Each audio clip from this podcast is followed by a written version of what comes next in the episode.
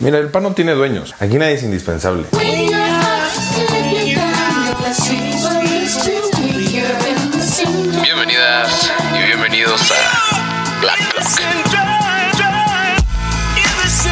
Comentamos en la sesión pasada, a partir de la toma de protesta de Andrés Manuel, la oposición y el sistema de partidos en México se siente un poco ausente de la agenda pública e incluso ineficiente para los que no compartimos visión con el presidente López Obrador. Para ahondar un poco en eso, desde la posición del Partido Acción Nacional, quienes por cierto son la segunda fuerza electoral en términos del primero de julio, invité a un buen amigo militante de ese partido. Raúl Aguilera es economista por la UNAM, milita en el PAN desde hace muchos años, ha trabajado en campañas locales, estatales, federales. Eh, recientemente compitió en los procesos internos para dirigir una secretaría en el CEN del partido y pues bueno, viene salido de las elecciones pasadas de la dirigencia nacional. Raúl, amigo, bienvenido. ¿Cómo está Rubén?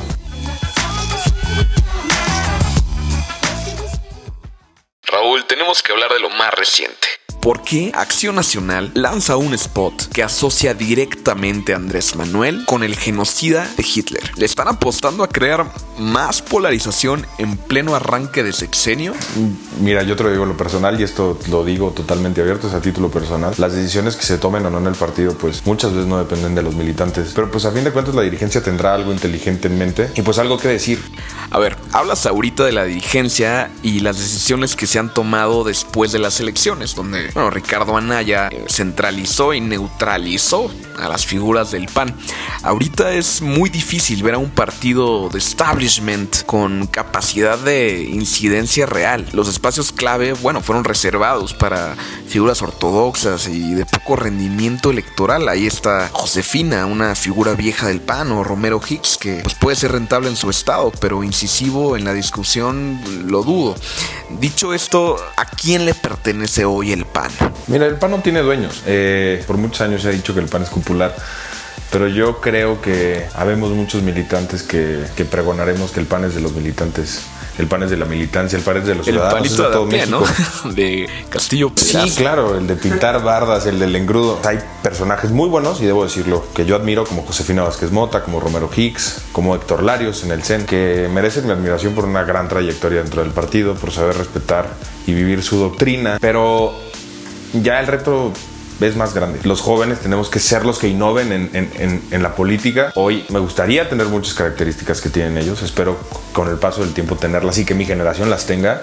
Pero espero que nosotros desarrollemos nuestras propias características. No solo el PAN, el PRI, el PRD, Morena, que es una combinación amorfa de todos los partidos políticos, porque hay que decirlo con todas sus letras, una combinación amorfa con tintes buenos, con gente buena, claro que sí, como los hay en todos los partidos, pero con gente muy gris, muy bizarra, con gente que está ahí por mero interés. Entonces, si nuestra generación no hacemos nuestra labor de decir así no queremos que se hagan las cosas, pues esto va a seguir caminando igual y querer tener resultados diferentes haciendo el mismo procedimiento, pues nunca se va a dar. Aprovechando lo que dices de Amorfo, en las últimas semanas, estoy hablando de noviembre, eh, Acción Nacional tuvo estas pues, participaciones intermitentes, diría yo, en la Cámara de Diputados. Realmente hubo poco posicionamiento e impacto sobre las reformas de, de Morena. Bueno, incluso ni se presentaron en el Pleno cuando estaban mayoriteando a los superdelegados. Yo no leo un discurso claro de contrapeso. ¿Dónde se metió el pan, Raúl? ¿Se metió en el baño de la Ibero? Como Peña. Cometimos un error que, sol, o sea, la verdad lo cometemos siempre. Y yo lo considero un error. Y yo lo hice. Yo, yo cometí ese. Nos metimos en un proceso interno para escoger a nuestro próximo presidente. Los jóvenes nos metimos en un proceso para elegir a nuestro líder nacional de jóvenes, el secretario nacional. Y perdimos de vista todo lo que estaba pasando afuera. Bueno, fue una transición muy dinámica. Habían muchos temas sobre la A quien le incomode esto dentro del partido, y lo siento mucho, pero esa no es la posición que, que quiero ver. Él te está diciendo esto, pues yo te voy a proponer esto totalmente contrastante y que realmente puede generar un cambio. O que por lo menos así lo creamos. Hicimos lo que hizo el PRD en la toma de protesta de Felipe Calderón. Eso hicimos. Y no está bien. Y con el respeto que mere merecen los diputados, pueden dar más. Y que esa no es la posición que estoy seguro que ni yo ni muchos jóvenes quieren ver. Y que así no vamos a conquistar ni el voto joven que no lo pudimos hacer durante las elecciones.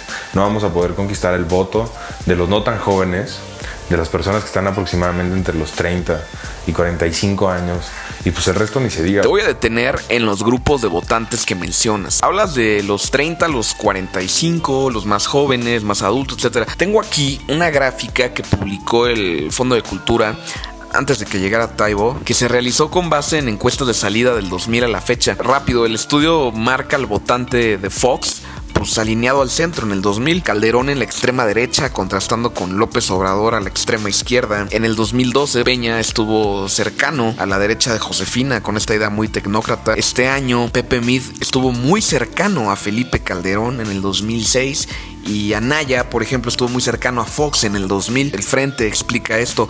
Dicho esto, pues no hay una identidad clara en el PAN, una identidad continua en el votante de Acción Nacional. ¿Cuál es la ideología de permanencia del partido? Pues simplemente la nuestra, nosotros no estamos para ocurrencias, nosotros ya tenemos una doctrina y quienes militamos en el Partido de Acción Nacional la conocemos y sabemos que somos un partido centro humanista. Estamos al centro. Hay veces que se nos caracteriza un poco más a la derecha que el centro. Yo me considero una persona centro, yo me considero una persona que, que ve hacia ambos lados antes de tomar una decisión y ve qué es lo prudente, que siempre cree que hay una tercera vía.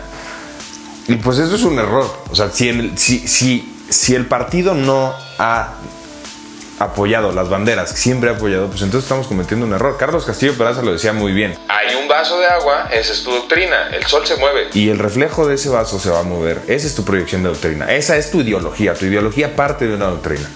Pero mientras tu doctrina sea el centro, tú nunca te vas a perder. Desafortunadamente nos hemos perdido en el camino. Pero gravemente. Este año Anaya tenía una excelente agenda liberal de derecha. Ejemplo de ello es el ingreso básico universal. Bueno, que si lo contrastamos con la agenda de Calderón y el Seguro Popular, pues obviamente es una bestia estatal, muy humanista, pero bestia. Eh, vemos una disrupción muy grave. Raúl, ¿el PAN tiene que moverse a Silicon Valley o regresar al jefe Diego? Nos hemos perdido en el camino algunos perfiles, porque hay gente en el PAN que, que, que vale la pena y que que dice las cosas como van. A mí no me da miedo decirlo. Se han perdido muchos perfiles en el camino. La manera de enderezarlo, pues ahí está la doctrina. Más bien es ser consciente de a quién postulas y ser consciente de que no es el poder por el poder. El poder se acaba en seis años, el poder se acaba en tres años. Y después que sigue. Y después se desfigura el partido, como ya nos han pasado muchísimas veces. Y ahora ante una amenaza, porque hay un presidente que viene a hacer y deshacer y a decir y a pintar las cosas a su conveniencia. En la página de gobernación está su semblanza que prácticamente omite. Bueno, le dice pelele a Felipe Calderón. Por el tema de la, de la reforma energética.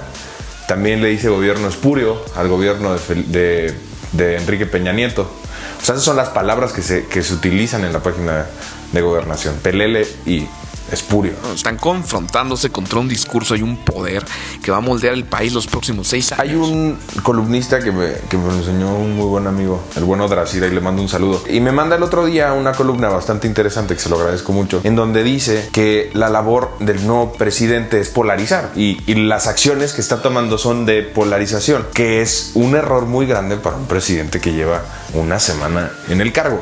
Con, conferencias de prensa ridículas que se le va a acabar el tema para ver qué nos dice y para tener todos los medios sobre él y ser el foco de atención y prepararse para la elección en seis años. Y lo que nos dice que el PRI, que el PAN, que la derecha, que los gobiernos espurios, que ese pelele. Es, es, un discurso de polarización y México lo que hoy necesita es unidad. Y a mí me gustó eso mucho del discurso de Enrique Peña Nieto. No, me, no recuerdo cómo lo dice, pero menciona algo sobre que pensar diferente no significa ser diferentes, ni estar de lados contrarios, sino es un contraste de ideas. Y Andrés Manuel lo que está haciendo es darle la madre a ese contraste de ideas. Son los buenos y los malos. Entonces estamos ante el inicio de un gobierno populista y yo se lo digo a Morena y se lo digo aquí en Black Block. Está invitado siempre. Le voy a decir que, señor. que pues va a tener a un fuerte opositor, siempre a título personal, pero que no le gustó, que, creyó que se hizo mal. Y yo sé que el partido lo va a hacer y sé que los jóvenes del partido lo vamos a hacer. Quiero retomar eso. Tú y yo hemos platicado eso pues, en muchas ocasiones. Tú tienes un pulso muy preciso por haber recorrido el país en repetidas veces y entre eso pues uno percibe que uno de los errores graves del PAN eh, es permitir que se sobre regionalice. ¿Esto qué quiere decir? Bueno, pues que funcione como, como un instrumento personal, ¿no? En, las localidades no es lo mismo un PAN de Chihuahua a un PAN Estado de México con su falta de cuadros o, o un PAN, ¿no? En Baja California con esta naturaleza aliancista. En fin, esto que en algún momento construyó al PAN en sus orígenes, bueno, pues hoy parece ser un freno más grande para hablar un mismo idioma. ¿Qué me puedes decir de esto? El PAN es un partido demócrata, es un partido abierto, pero sí tenemos principios muy fijos, muy bien fijados. Tenemos una base sólida, que te decía, que es nuestra doctrina. Esto de lo que hablas es muy bonito, porque el país es muy diverso. O sea, no es lo mismo hablar con un joven de Chiapas que hablar con un joven del estado de Chihuahua, que hablar con un joven de Baja California, que hablar con un joven de Baja California Sur. Eh, y cada uno viene de diferentes este, mezcolanzas culturales. Por eso a mí me gusta que el pan sea así. Y eso está bien, eso le da riqueza cultural al pan y eso le da riqueza ideológica al pan. En un debate muy rico que hacemos cuando elegimos a nuestros candidatos y cuando elegimos a las personas que nos representarán en esos escaños, en todas las candidaturas, pues se da ese contraste de ideas y a veces son choques muy fuertes pero es de lo que me hace sentirme orgulloso de ser panista. Que a nosotros no nos da miedo el debate y no nos da miedo. Siempre dicen que nos estamos peleando. Y hay que debatirlo públicamente. Pues no es que se debata públicamente. Muchos mañosos se aprovechan del debate y lo hacen público.